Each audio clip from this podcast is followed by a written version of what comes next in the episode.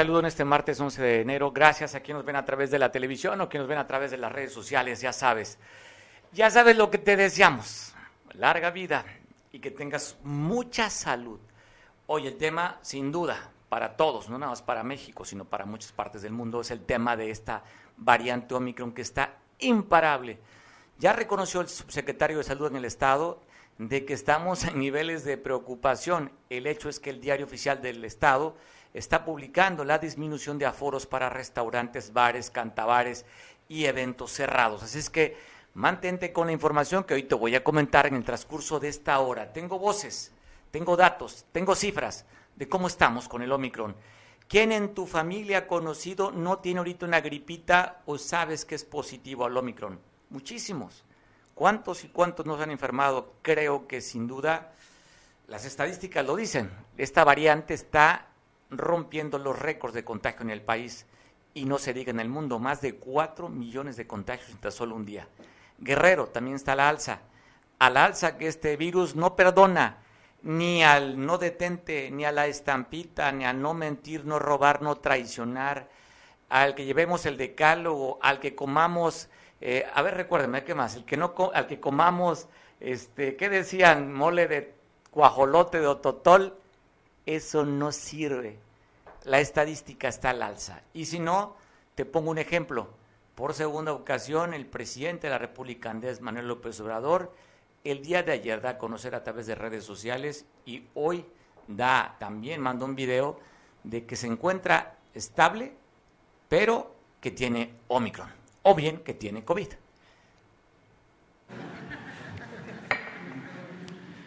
Pues eh, me da gusto poderme comunicar con ustedes. Estoy ronco, afónico, pero fíjense qué bien. Eh, este mensaje, pues es para informar sobre cómo me encuentro, pero también para transmitirles mi experiencia, ahora que me he vuelto a contagiar con el propósito fundamental de que no nos espantemos. Afortunadamente, esta es una variante que no tiene eh, el nivel, el grado de peligro que la variante Delta. Y lo estoy experimentando. Miren me voy a medir la temperatura.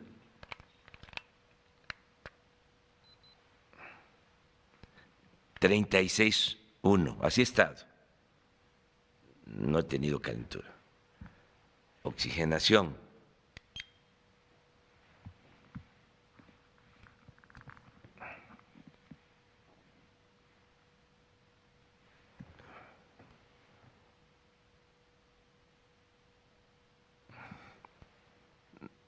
96. ¿Qué es lo que tengo? Ardor en la garganta. Es como una gripa con ronquera, un poquito de dolor de cuerpo al principio. Eh, estoy tomando paracetamol y me siento bastante bien. Entonces, Creo que afortunadamente no vamos a necesitar hospitalizarnos ni eh, vamos a sufrir con pérdidas de vidas humanas. Esto es distinto. Yo diría que este virus va de salida, ya se queda aquí nada más, no va a los eh, pulmones. Y muy pronto las cosas van a normalizarse. Hay que seguir haciendo nuestras actividades, desde luego eh, cuidándonos, pero no alarmarnos. Eh, eso es lo que yo puedo eh, decirles. Yo voy a seguir trabajando. si hay personas, me voy a poner el cubrebocas Si no, pues como lo estoy haciendo ahora, pero voy a seguir en mis eh, labores. Y acuérdense que lo más importante es eh, no vencerse aquí, hay que echarnos para adelante. Y tenemos eh, como protección al creador, a la ciencia y además las ganas de vivir para llevar a cabo la transformación de México. Un abrazo. Ahí está el mensaje que manda el presidente de su estado de salud. ¿Cómo está? Llama poderosamente la atención cuando él tuvo contacto con Tatiana Cloutier, quien dijo salí positiva. Aún así el presidente de la República siguió reuniéndose, siguió en la mañanera. Le preguntó un periodista, oiga, ¿se va a hacer la prueba en la tarde? Y en la tarde confirma que salió positivo. Así es el manejo de la pandemia en el país. Cuando el que tendría que mandarnos un mensaje, sobre todo de cuidarnos el propio presidente, está contagiado, está infectado y está hablando en un micrófono que tocarán más personas y no trae el cubrebocas. Entonces, pues bueno, así es como está manejando la pandemia. México, cuarto lugar a nivel mundial de muertos por COVID-19 y el primer lugar de muertos por trabajadores de la salud. Aquellos que habían dicho que habían aplanado la curva, que sería catastrófico 60 mil muertos, se reconocen cifras más de eso, hablan de 600 mil uno de los críticos para hablar sobre el SAR anti-COVID, Hugo López Gatel, que por cierto, felicidades, ya va a ser papá o es papá Hugo López Gatel, pues bueno, ha sido el senador Manuel Añor Bebaños respecto al manejo de la pandemia. Te agradezco mucho, senador, que tome la llamada. Mario, muchas gracias. Aprovecho para saludarte, nuevamente reiterarte mi felicitación con motivo del año nuevo a tu equipo de trabajo y a tu optísimo auditorio en el estado de Guerrero. A tus órdenes. Vi que, dice, vi que diste conferencia el día de ayer sobre la agenda legislativa, pero no la dejaste pasar. Nuevamente te recargas sobre el SAR anti-COVID, que pues bueno, ahí están las cifras y el resultado. A ver, no dije ninguna mentira, Mario. Sí hablé de, la cannabis, hablé de otros temas, pero es obligado tocar la irresponsabilidad de López Gatel. Y lo, lo digo con, con cifras, lo digo con elementos no se trata de hacer acusaciones al aire, yo he sido crítico constante porque es un mentiroso. Y hoy es un genocida, Mario, porque ha jugado con la salud de los mexicanos, de las mexicanas, y ha provocado con la irracionalidad informativa muerte de mucha gente. Mira, yo dije concretamente el 28 de noviembre pasado, puntual, porque tú dijiste un resumen de de sus desaciertos, algunos de ellos muy importantes de, también del año pasado, cuando apenas iba a venir eh, llegando el COVID a México, dice que el 28 de noviembre señaló cuando ya Francia, Italia, Europa en conjunto, Estados Unidos, Canadá, hasta Guatemala estaban tomando medidas preventivas por la nueva cepa de Omicron, él dijo que no era virulenta. Ahí está, yo presenté presenté las declaraciones de él de medios impresos y que no había que tomar demasiadas precauciones y que era un asunto de Europa y los países europeos. Cuando ya sabemos ese discurso, Mario, eso dijo esa, dijo esa tarugada y ve en qué pico de la pandemia estamos ahora en los primeros días de, enero y finales de, de, diciembre. O sea, yo no puedo quedar callado. Ahorita hacías un resumen de lo del presidente. Imagínate secretario de Salud diciendo pónganse eh, Vaporru, y el presidente nunca dijo que se había puesto Vaporru, ¿verdad? Eh, y todo, todo lo que tú estás señalando pues es un mal acompañamiento y mala asesoría por parte de López Gateja, de científico se convirtió en político y que estamos pidiendo a partir de mañana en la comisión permanente que comparezca, que ya no lo proteja la mayoría de los senadores de Morena, que tienen que ir a comparecer, a dar la cara, a explicarle al pueblo de México, no a los senadores, qué es lo que está pasando.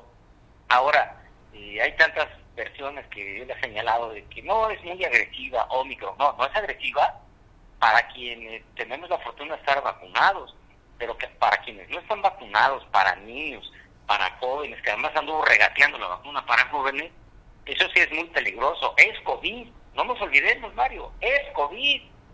O sea, no es un asunto de, que es una cepa muy leve, no, es COVID, con todas sus consecuencias. Por eso ese señor yo lo he señalado como un irresponsable y ayer lo dije lo que tengo que decir y lo he dicho en todos lados. Es un genocida, porque por su mala información le ha costado vida a muchas mexicanas y mexicanos en este país porque se dejan llevar por lo que él dice. No voy lejos. Hoy tuve una reunión con algunos colaboradores y amigos en Acapulco y, y me decía que su mamá a uno de ellos le había dicho, no, dice, pero pues López Gatel dice que eso de esa nueva cepa no es importante y la señora tiene COVID. O sea, pues, para que veas tú a alguien cercano a un amigo mío que se supone que está informado, claro, no vive con su mamá, ya es casado, la señora no le dio importancia y ¡pum! con COVID. Pues porque están escuchando la radio, la tele, las redes sociales, están viendo, y la mala información de López Gatel. Por eso empecé mi conferencia, pues abriendo fuego, como dicen en Guerrero, y, no dándole tregua a este mentiroso, que lo único que está haciendo es jugar con la salud de los mexicanos y de las mexicanas. ¿Cómo es el ánimo de tus compañeros senadores en la permanente para pues que rinda cuentas el SAR anti-COVID? Ha unificado a todos. Mira, Mario, déjame, déjame en un minuto hacerte la cronología de lo que yo he vivido siendo senador de la República. En noviembre del 2019, diciembre del 2019, decíamos que había que tomar medidas urgentes porque el COVID estaba ya pegando en diciembre eh, China y venía fuerte, ¿no? Ya de enero, venía muy fuerte en Europa, eh, febrero, y este cuate seguía diciendo que, que la influenza, la temporada iba a ser más agresiva que el COVID.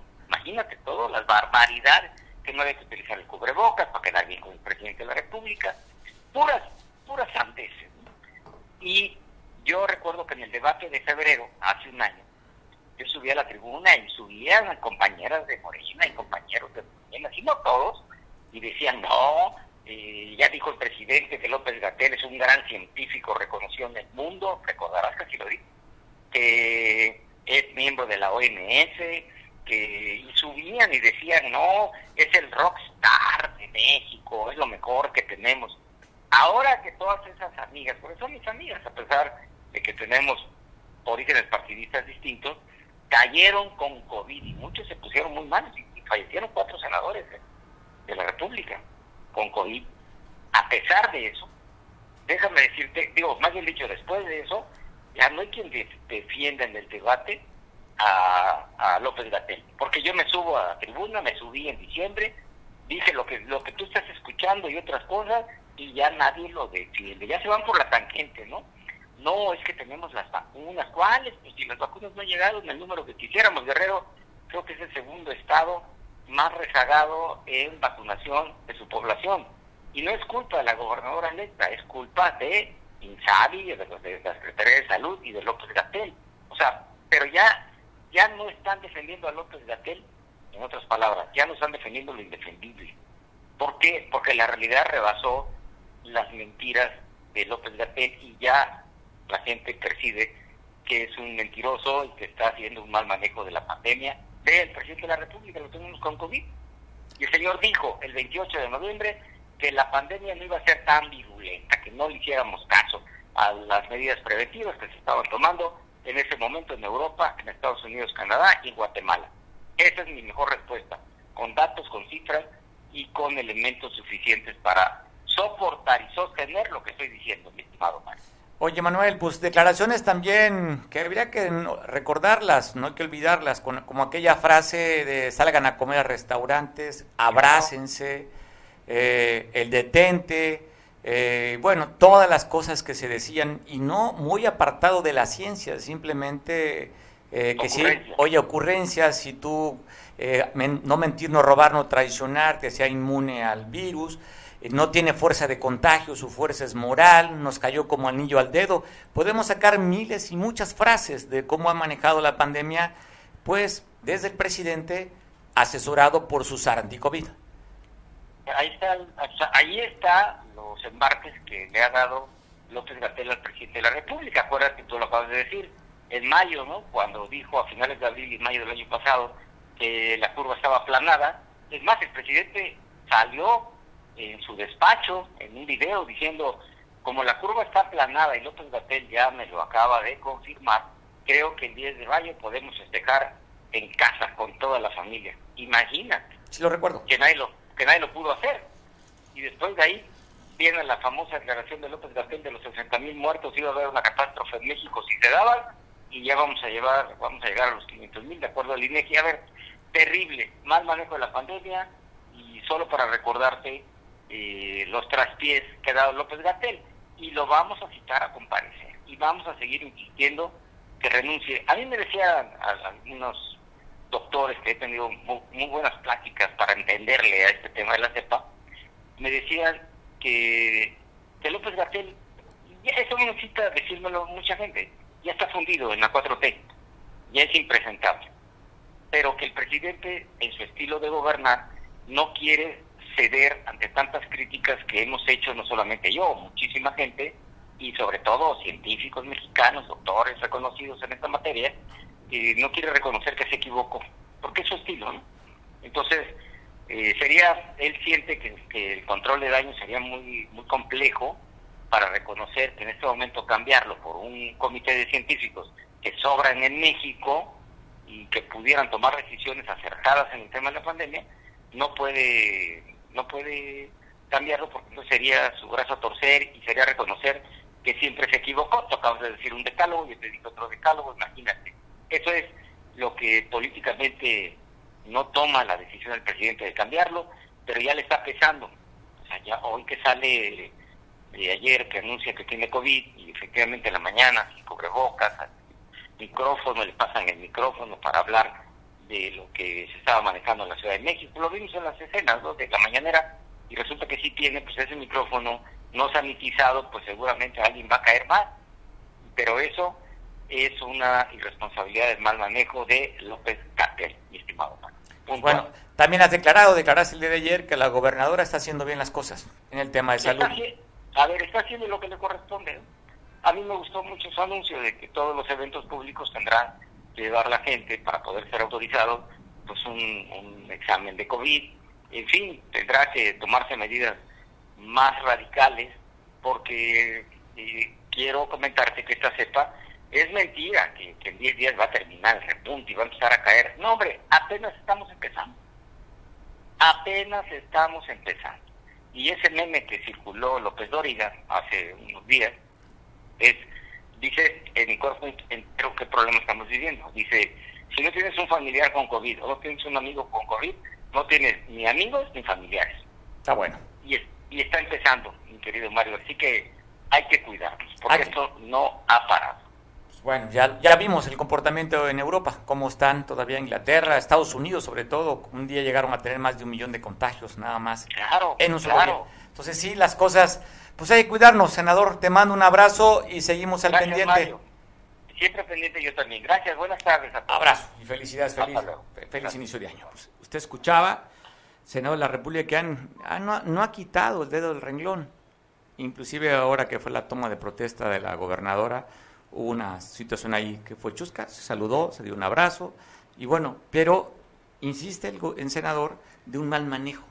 Están pidiendo pues que ya, que ya no esté dirigiendo, no sé, el SARS anti-COVID, dado el resultado que ha tenido. Pero también depende de nosotros, no le podemos dejar toda responsabilidad al gobierno. Tú sabes, tú conoces, ves a tus familiares, tus amigos, has visto que ha fallecido personas, familiares tuyos o míos, en fin. O sea, eh, vemos que esto sí si es de muerte, porque hay gente que hasta la fecha no sigue creyendo en el COVID. O sea, cosas que pues simplemente ver para creer, antes decía no existía, pero cuando cuántos mexicanos, guerrerenses, paisanos, amigos han fallecido y siguen todavía con la duda si es o no es. Pues vamos a hablar con la parte científica. Agradezco mucho que me tome la llamada Roxana, la doctora Roxana Tapia Carvajal quien conoce bastante bien de este tema. Roxana, ¿cómo estás? Gracias por tomar la llamada. Bien, Mario, muchas gracias. Afortunadamente estamos bien por el momento. Roxana, ¿qué información tienes tú de cómo se está manejando? ¿Cómo está el tema del COVID con esta variante, la cuarta? Cuando el, el subsecretario de Salud en el Estado dice que ha aumentado de manera considerable. Cuando el secretario de Salud Municipal en Chilpancingo reconoce que tan solo de tres al, en tan solo tres días, del 6 al 9 de enero, más del 100% de crecimiento en la capital del estado y Condela asegura que ya hay la variante del Omicron en la capital. ¿Qué opinas respecto a cómo están los datos y las cifras, Oxana? Mira, eh, en alguna ocasión tuvimos una, una entrevista en donde me preguntaban acerca de la variante Delta que ya existía en la Ciudad de México y ahora con el Omicron vuelvo a decir lo mismo. Si el Omicron ya está en la Ciudad de México, en el Estado de México y sus alrededores, claramente, y lo estamos viendo quienes sabemos de medicina, quienes estamos viendo pacientes con síntomas de COVID, quienes tenemos familia, vecinos, amigos, que el Omicron seguro ya llegó a Acapulco. Eso no hay duda. Es difícil poder decirte, tengo la certeza porque porque no tengo las pruebas del ADN del virus, pero de que llegó, ya llegó. Y lo estamos viendo por la sintomatología, por la rapidez con la que se está contagiando la gente. Eh, se habla que hay un periodo de 6 a 12 días, sin embargo, yo lo estoy viendo en 48 horas, en que una persona estuvo en contacto con otra, en 48 horas ya se están presentando los síntomas. Indudablemente no podemos ni debemos engañar a la ciudadanía cuando estamos viendo que hoy ya sabemos que los amigos, los vecinos, los familiares, el mamá, la papá, la hermana, el tío, todo mundo está contagiado. Oye, esta gripita que he visto a muchos, inclusive familiares, no es una gripa, una simple gripa. Hay algunos que se han hecho la prueba de antígeno y ha salido negativa. ¿Podríamos dudar o sospechar que sería COVID también? Claro, este, mientras tengamos el COVID con nosotros todavía, con la humanidad, en estas, en estas cifras, todo lo que signifique síntomas gripales, tenemos que sospechar que es un COVID. Las pruebas de antígeno, las que se están haciendo, las pruebas rápidas, no son tan certeras como nosotros quisiéramos. Podemos dar falsos negativos o eh, y, también depende mucho para que estas, estas pruebas nos puedan dar un resultado positivo de la carga viral que presente la persona indudablemente. Si tenemos una carga viral muy baja, seguramente va a dar negativo, pero esto no quiere decir que no sea paciente portador de COVID y sobre todo que pueda contagiar. Pues bueno, ¿qué recomendaciones das? La sabemos, pero ¿hay alguna adicional con esta variante, Roxana? Y si no, recordarnos las recomendaciones para evitar tener este virus también. Las recomendaciones no cambian, Mario, las recomendaciones son las mismas. Tenemos, mira, eh, llegó un periodo, y eso yo lo vi, lo viví, y aparte lo, lo, lo llevé a cabo. Fuimos muy precavidos, fuimos... Mm, cuidábamos la sana distancia, todo mundo teníamos temor de salir a lugares aglomerados, evitábamos subirnos al transporte público, mucha gente, y ahorita las condiciones laborales no lo permiten, las condiciones económicas no lo permiten. Entonces debemos de volver a extremar los cuidados como es el uso del cubrebocas, lavarnos las manos correctamente, porque a veces yo he visto a la gente que nada más echa agüita y se acabó. La, el agua no mata el virus en lo posible cuidar a nuestras personas vulnerables, personas con cáncer, personas con diabetes, personas con obesidad, porque ellos van a ser los que sigan sufriendo las mayores consecuencias fatales de los virus, de este y de los que siguen. Oye, el tema de los menores de edad también implica un riesgo en caso de no estar vacunados. Eh, menores de edad tienen un sistema inmunológico mucho mejor que el de los adultos y por eso tienen menos riesgo a complicarse. Si no, créeme que esas tasas ya las hubiéramos visto. No así en los adultos mayores, que si tú recuerdas, cuando no estaban vacunados, cuánta gente murió. Afortunadamente ahorita, y te lo puedo decir en experiencia propia, he tenido mucha gente cercana de la tercera edad, incluso con comorbilidades positivos a COVID, pero afortunadamente la están, la están librando de, tener complicaciones fatales. Roxana, ¿tú tienes datos de cómo va la ocupación hospitalaria? ¿Ha aumentado en, estos, en esta cuarta variante? Exactas y ahorita yo veo que hay poca información, eso no es bueno para la ciudadanía, debemos de estar informando, pero me comprometo a que lo voy a hacer como antes lo hacía, tengo la, la, autoridad moral para hacerlo, pero sí estoy al tanto de la ocupación hospitalaria de los hospitales generales y está en su mínima. No tenemos todavía ese esa ocupación. Sí, ese repunte en hospitalización. Sin embargo, no podemos cantar victoria, debemos de esperar una semana más después del 31 de, de, de diciembre, año nuevo, y inclusive la partida de rosca del 6, entonces podríamos estar hablando de que los hospitales llegaran a ocuparse con, con mayor número de pacientes a finales de enero. Si esto no se da así, pues es, es bueno. Vamos a esperar que así sea, que no se, que no se ocupe los hospitales. Roxana, te mando un abrazo, como siempre, sabes, de admiración y respeto. Gracias por tomar la llamada y aclararnos más desde una parte de vista científica, que es la que tú tienes. Gracias, Mario, y estamos a la orden para ayudar en todo lo que se puede en esta cuarta ola, que sin duda ya la tenemos. Bueno, oye, cuarta me recuerda mucho a la cuarta, a la cuarta transformación, Roxana, a la cual tú simpatizas. sí, Mario. Abrazo fuerte, Roxana, que estés muy bien. Buena tarde. Abrazo. Roxana Tapia, quien fue, por cierto, si usted la recordará, fue directora de salud municipal aquí en el puerto. Entonces conoce bastante bien. A ellos les tocó, les tocó el tema de la pandemia cuando llegó al, llegó aquí a Acapulco. Y bueno, ahí usted escuchaba al especialista. Voy a cambiar de, de giro y de nota después que se da a conocer que a Guerrero llegaron Llegó la caballeriza, 200 elementos del ejército mexicano a reforzar los temas de seguridad. Enrique Castillo, ¿cómo estás? ¿Qué dices? ¿Cómo ves esta llegada de 200 militares al Estado? Gracias, sí, sí, Mario, escuchaba con, con mucho interés a, la doctora y me parecieron datos muy interesantes. Qué bueno que una persona que no obstante que deja ya el cargo público, continúa con la sensibilidad de poder, como ellos dijo, con una responsabilidad de una autoridad moral poder seguir informando a la población. Qué bueno, ¿eh? Bien, mira, el tema que tocábamos hace un momento en, la mesa de, redacción, en el sentido de la llegada de, dicen ellos, 200, 200 elementos más, yo, yo siento que es un tema rutinario porque estaba yo viendo la procedencia de estas tropas, son de México, del 92 batallón, tengo entendido.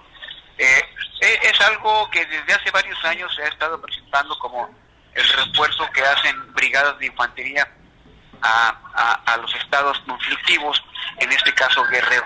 Eh, 200 elementos más, pues obviamente debe ser eh, un número importante, pero si consideramos el tamaño del Estado y, y, el tamaño de la crisis, pues creo que son elementos eh, pues que podrían hacer falta más, ¿no?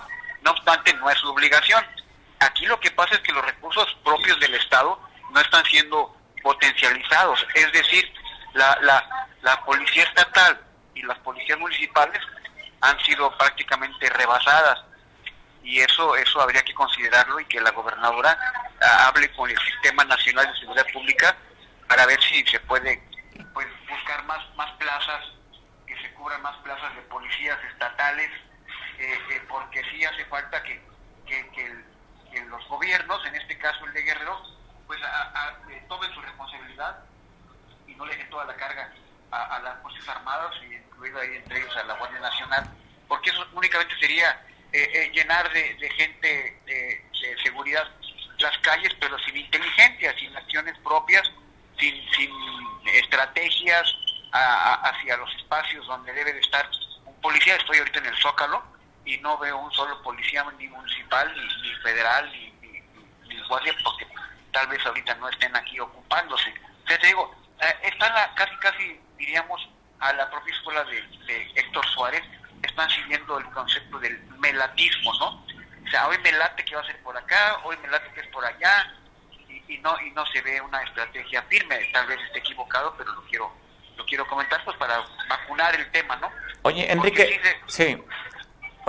Enrique, ¿qué nos garantiza que va a disminuir el índice de violencia cuando históricamente tenemos la mayor cantidad de elementos del Ejército, Guardia Nacional en las calles y tenemos las cifras como nunca de más de 106 mil muertos, ahorita eh, muertos de manera violenta? ¿Cómo asegurar que el hecho que lleguen más elementos funciona?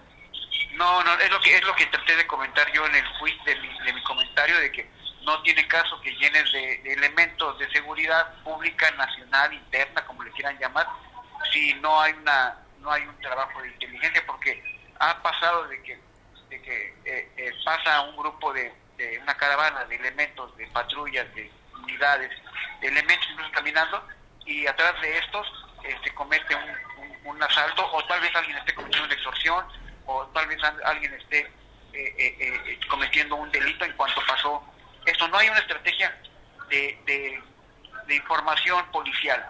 No quiero llevar inteligencia porque no, no, no, no es, no, ni a eso llegamos, ¿no?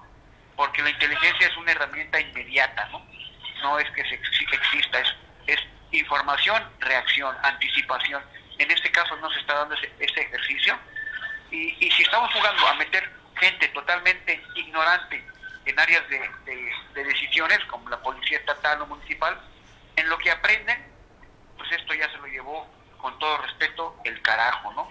Entonces yo, yo sí siento que aquí tendría que hacer algo profesional, policial, que no lo hay, y, y, eso ejercicio pues provoca lo que estamos comentando, de que por más que metamos elementos bien intencionados, pues no, no tendría ningún caso porque porque si en cualquier momento sucede un, un secuestro, un, un, levantón y otra cosa, ¿no? Entonces, sí, sí, no tiene caso estar distrayendo tanta atención de elementos si no se va a tener una estrategia en la mesa de trabajo. Y, y como están ahorita las cosas, pues yo creo que vamos a tardar un poco más y tendríamos que autoprotegernos. Ahora sí que hacer programas de autodefensa eh, eh, eh que, que, no, que no dependan en absoluto de las autoridades eh, establecidas. ¿no? Ese sería mi comentario, estimado Mario Radilla. Gracias Enrique, gracias por platicar, pues darnos un poquito de tu punto de vista sobre este esta llegada de 200 militares que estarán en Chilpancingo, Iguala y en Acapulco para reforzar la seguridad del Estado. De entre los 50 municipios más violentos, tenemos aquí en Guerrero los que acabo de mencionar. Te mando un abrazo, Enrique. Gracias, Mario. Felicidades, ¿eh? te felicito por tu excelente trabajo y qué bueno que contamos contigo de esa manera para poder consultar desde los teléfonos la información. Eso es un excelente servicio. Gracias, Mario. A ti, gracias. Tú haces que sea posible este tipo de datos. Tú eres el experto y el especialista. Yo nada más hago la presentación y tú traes la información. Abrazo, Enrique.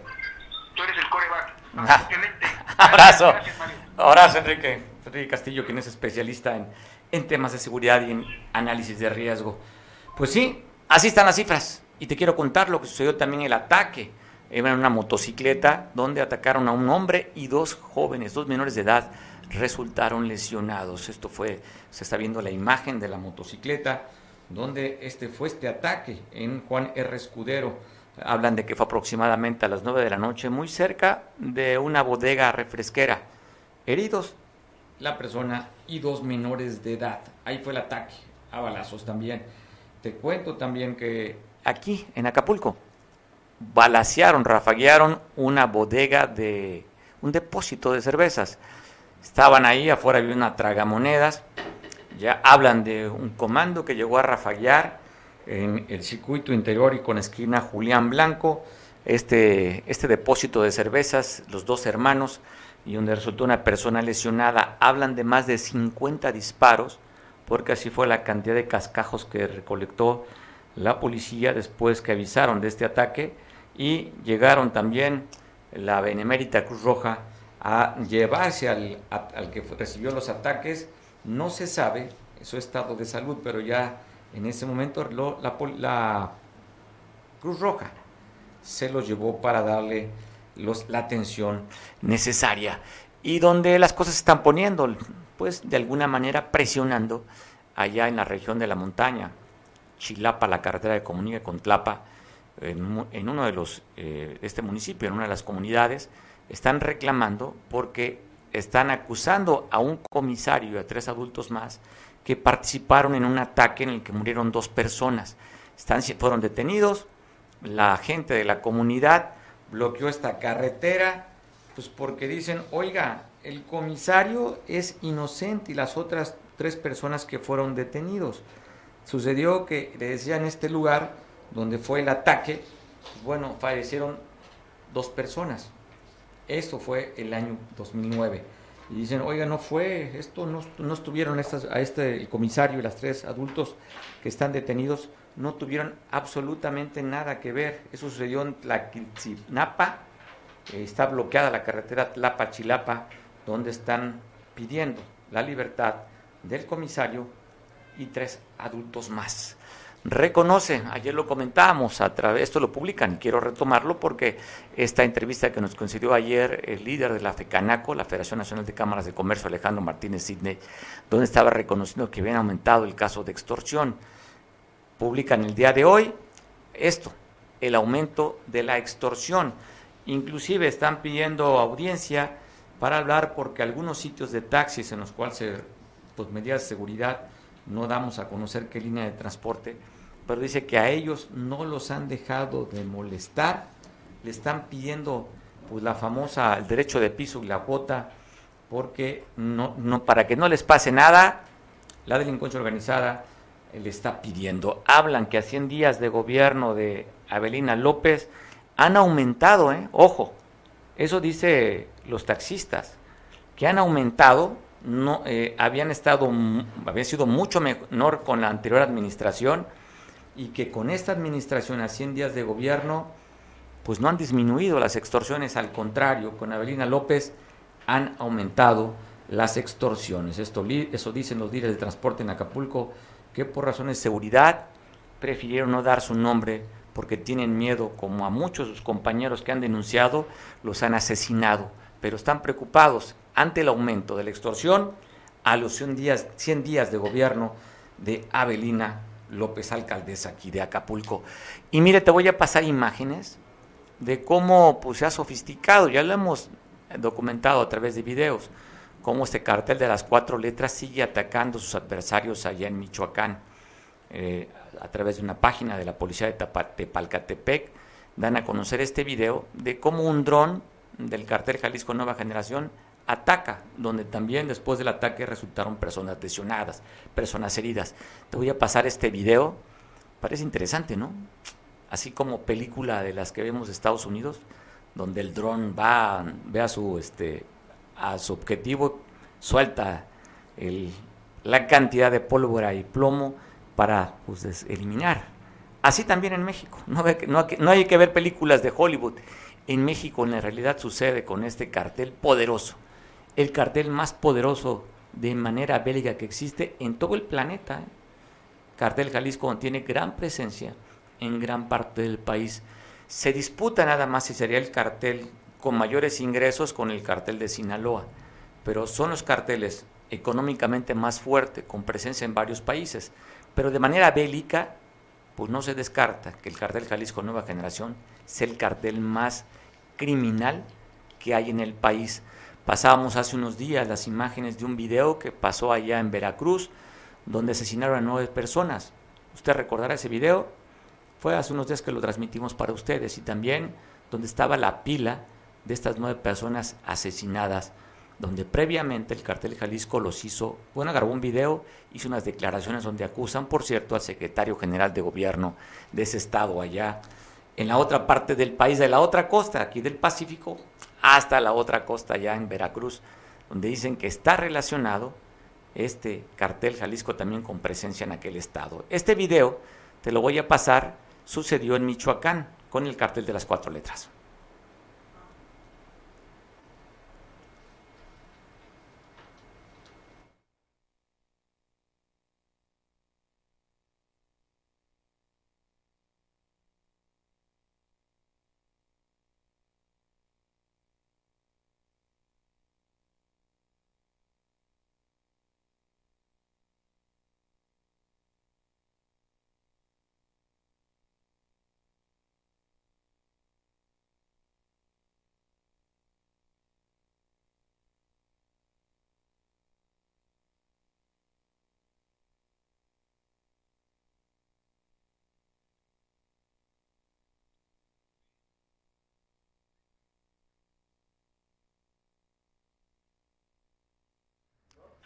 Bueno, esta cámara que usted está viendo, está viendo el ataque, no tiene audio, es el video original que está presentando la silla rota, es no sé cuál la manera en cómo lo hayan contactado, pero esto lo quiero compartir para, para que vean la sofisticación que tienen los grupos delincuenciales. O sea, ya no requieren el fuego cara a cara, simplemente a través del dron. Está viendo cómo se manipula con esta cámara a distancia para buscar el objetivo y desde larga distancia pues, estarían atacando a sus enemigos. Pues agradezco mucho que me tome la llamada, Julio, desde San Marcos Guerrero, pues porque hoy a través de las redes sociales hubo un aviso por parte del alcalde Tomás Hernández Palma. ¿De qué se trató este aviso, Julio? Buena tarde. ¿Qué tal, doctor? Buenas tardes. Buenas tardes también a todo el auditorio. Pues muy temprano el alcalde de San Marcos posteó en sus redes sociales que su teléfono había sido hackeado, por lo cual solicitaba a todos sus contactos que hicieran caso omiso a los mensajes que pudieran estar llegando.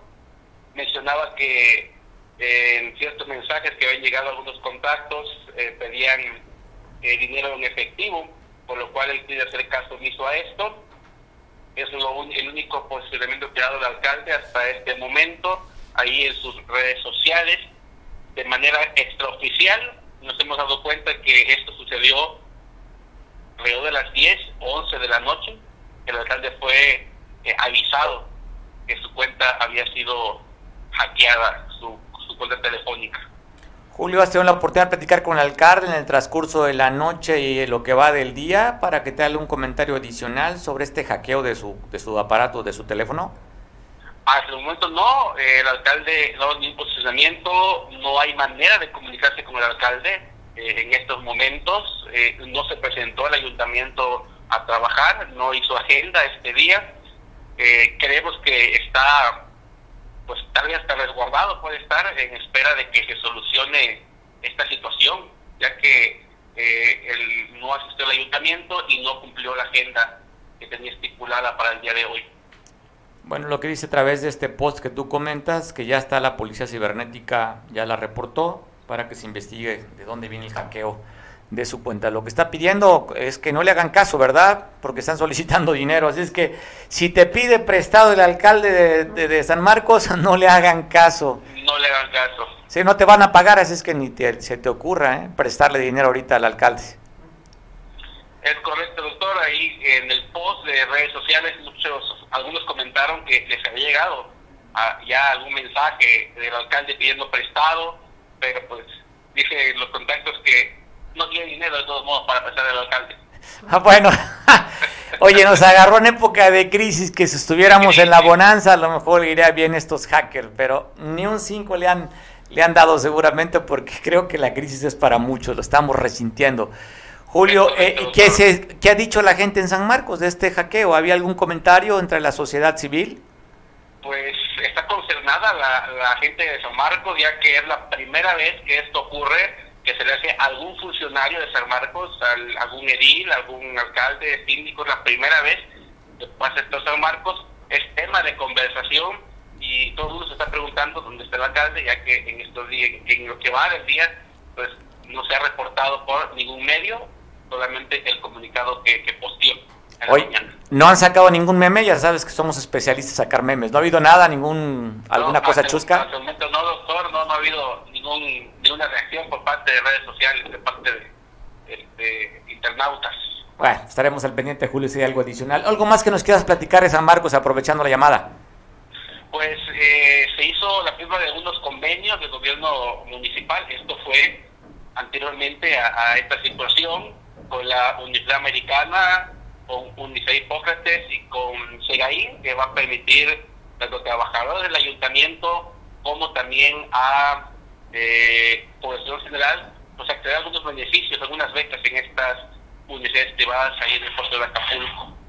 Bueno, a ver si nos pasa. A ver si nos pasa la nota para mañana para tenerla completa. Julio, te mando un abrazo y estamos al pendiente y a ver si quién, oye, ¿quién cayó con esta invitación a que le presten dinero al alcalde? ¿Quién le prestó dinero al alcalde de San Marcos? Órale, pues. abrazo fuerte para la gente ahí en San Marcos que nos ve por la televisión en el canal 8. Abrazo fuerte. Oiga, y bueno, de alguna manera son notas que dan aliciente en época de crisis. Se ya habían anunciado que a finales del año pasado iba a iniciar la temporada de cruceros, lo cual se pospuso. Pero hoy por la mañana, cerca de las 10, pues se vio estas imágenes. Quisiera dejarlas sin audio para que usted las vea no tiene audio, pero sí yo creo que con un silencio nos da la reflexión de las cosas positivas que podemos ver. Bueno, así luce este crucero. Dos años teníamos de no ver esta cara de alegría. Dos años, qué rápido se fue el tiempo de este importante volumen que llegan de esos cruceristas a, Acapulco. Estos barcos traen, miren, arriba de mil pasajeros, más la tripulación, llegan a ser inclusive, depende del tamaño, hasta tres mil cruceristas, considerando la tripulación. Así es que, pues qué alegría ver en la bahía. Si a ti te da añoranza, valdría la pena que te das una vueltecita al muelle, allá donde está la terminal de cruceros, para ver estas cosas que parecen que fue, que no se iban a dar. Pero esto da alegría y entusiasmo sobre todo al sector turístico, que es como una bocanada y un aliento después de la temporada que acaba de pasar, que fue una temporada bastante buena, y ver este, estos, estas ciudades flotantes, pues da muchísima esperanza y qué, haga, agrado verlas. Ojalá lleguen muchos más como estos.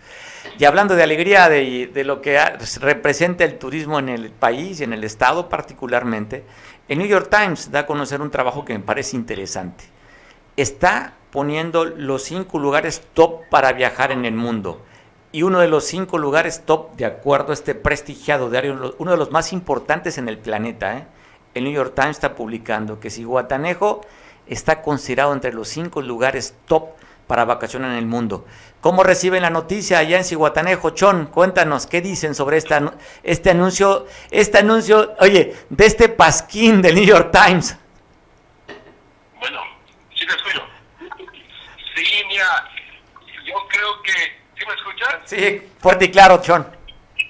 Ah, bueno, buenas tardes a todo tu auditorio y quiero decirte que pues deberíamos de felicitar al presidente municipal Jorge Sánchez Alet porque desde que entró la primera vez llegó con el ánimo de trabajar y dijo que iba a demoler el muelle, lo demolió, lo, lo volvieron a hacer, eh, arreglaron el paseo del pescador, eh, a los accesos a, la, a, la, a, las playas, eh, pavimentaron todas las calles, no hay baches en Ciguatanejo, el servicio del agua potable con el pozo radial, pues eh, ahorita en estas vacaciones no faltó agua para ni para el turista ni para los nativos de, de, este destino de playa. También hicieron la ciclopista. Eh, ¿Qué otra cosa más hicieron? Eh, la recolección de basura. Aquí todos los días pasa el, el carro a, a, tres turnos eh, y está limpio, pues. lo que es la, la ciudad de Cihuatanejo está limpia, pues. Eh, otro, otro detalle es que el presidente ha cuidado mucho también que las playas estén limpias. Y de hecho, ya fueron certificadas varias playas de Cihuatanejo, así que toda esta promoción eh, se está dando cuenta el mundo y por eso estamos en el top 5. Yo creo que vamos a llegar al 1 si sigue trabajando así este, este presidente municipal Jorge Sánchez Alén. Oye, te escucho y no, no, no debo decirte que me da muchísima envidia. Oye, me encanta cuando dicen, es envidia de la buena, ¿eh? No hay envidia de la buena, es envidia simplemente es que no le queremos disminuir cuando algo no nos gusta y quisiéramos tener aquello. Tú hablas de varios temas. Mira, dices Bahía limpia, playas limpias, Acapulco. Tres de las playas más contaminadas de México están en Acapulco. Dices tú en Ciguatanejo, cero problemas de basura, tres veces pasa el carretón de la basura. ¿Cómo está Acapulco? Todavía tenemos una alerta sanitaria que la COPRESIC no se lo ha retirado. Luego hablas del tema de bacheos, que no hay, no hay baches en la ciudad. Bueno, aquí Acapulco está lleno de baches. En fin, pues por eso lo están considerando entre los cinco top. Tú llegas aquí con un carro destartalado a las, a las calles de Cihuatanejo y no suena ningún fierro. Híjole. Porque está todo bien pavimentado. Híjole, te iba a decir, oye, Chon, y nomás decirte, bueno, yo sé que no tiene que ver partidos políticos. Repararon, repararon todos los cárcamos, eh, el agua eh, se trata antes de que vaya al mar. Eh, ha tenido mucha dedicación este presidente, la verdad, aunque sea del PRI, pues hay que reconocerlo y hay que motivarlo para que siga haciendo las cosas, porque yo no soy de, de ese partido, pero hay que reconocer que le está echando ganas y que está llevando a Cihuatanejo a ese toque el que se encuentra ahorita y que está dando confianza porque también se bajó el índice de, de, ¿cómo se llama? De inseguridad. la delincuencia, ya no hay balaceras como en otras ocasiones, en otros gobiernos. Ahorita está, ha estado muy tranquilo Cihuatanejo y ojalá que siga así. Oye, Chon, pues me da más envidia, te escucho, no hay problemas de inseguridad, no hay... Oye, nada más para, digo, para que la envidia me llegue hasta el tope, ¿tienen problemas de alumbrado público? Para nada, hay luminarias nuevas, todo está iluminado oye, ahorita. Oye, te iba a decir, me lleva la chingada, no tenemos nada de eso aquí en Acapulco. No sé, pero aquí, al menos aquí los servicios públicos están bastante bien, ¿eh? Oye, no, oye, nada más otra pregunta. ¿Han aumentado el predial o las licencias de funcionamiento allá? No, no. Oh, que la chinga. Otra vez que me hace enojar, chon, hombre. Oye. No, a, lo mejor algún, algún incremento, pero muy leve que ni se notó, pues, ¿eh? Pero no creo, ¿eh? Oye, bueno.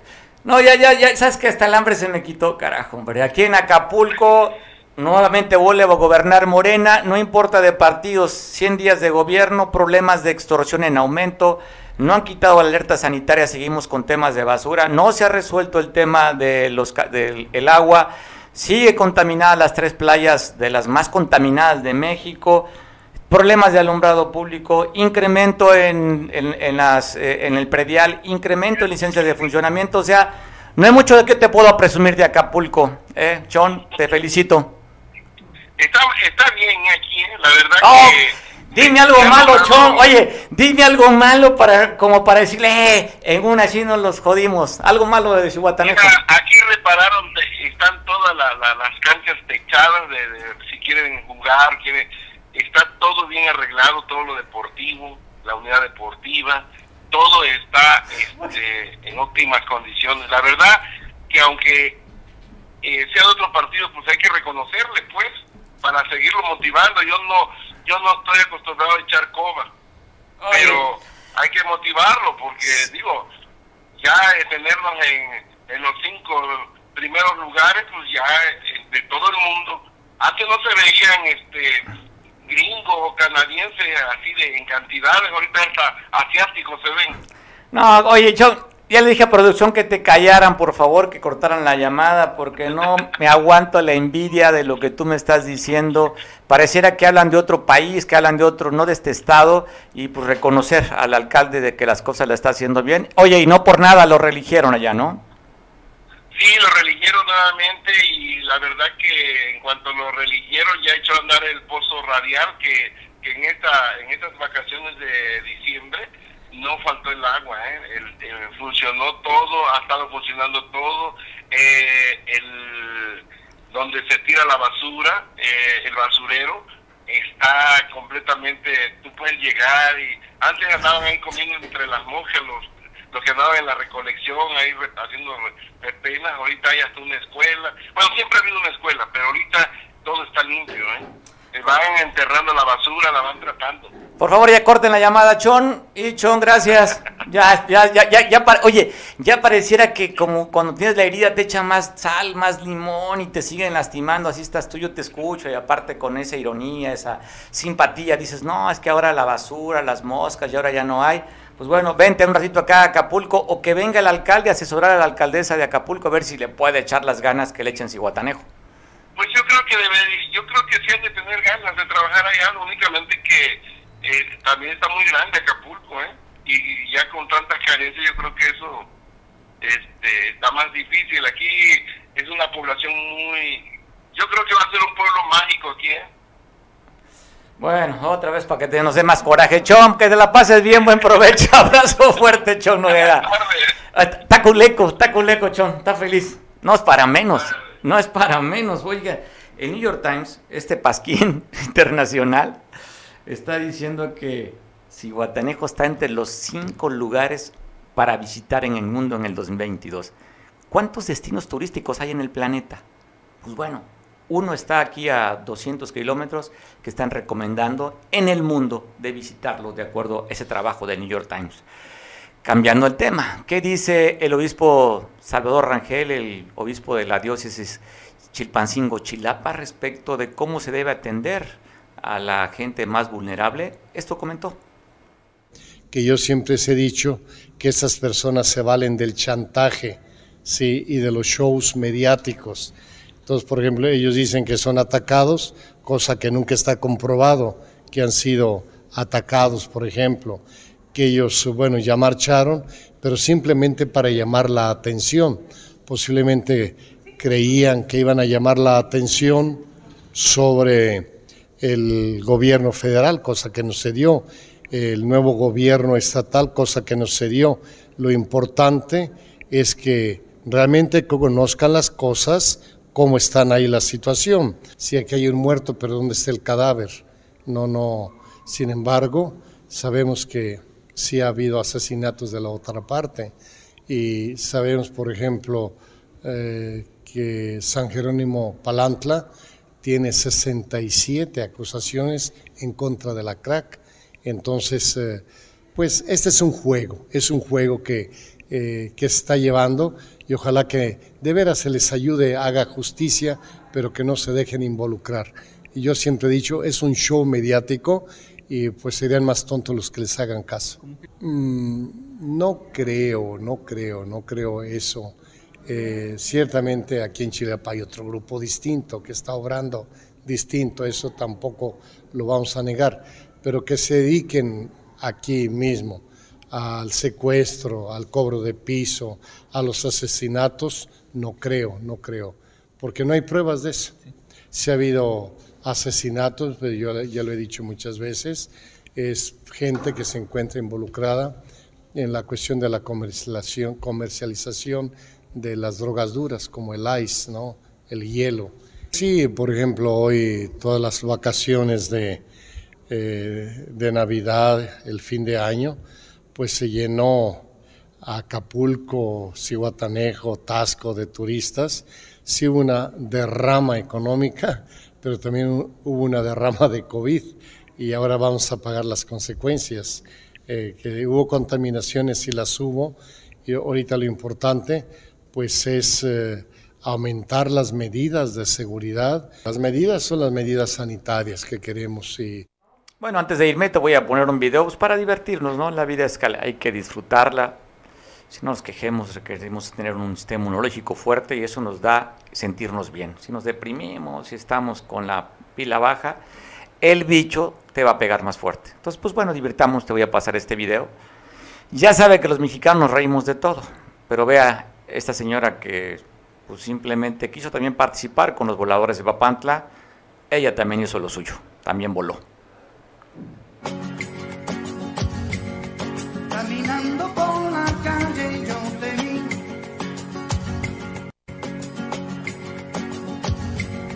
Caminando por la calle yo te vi.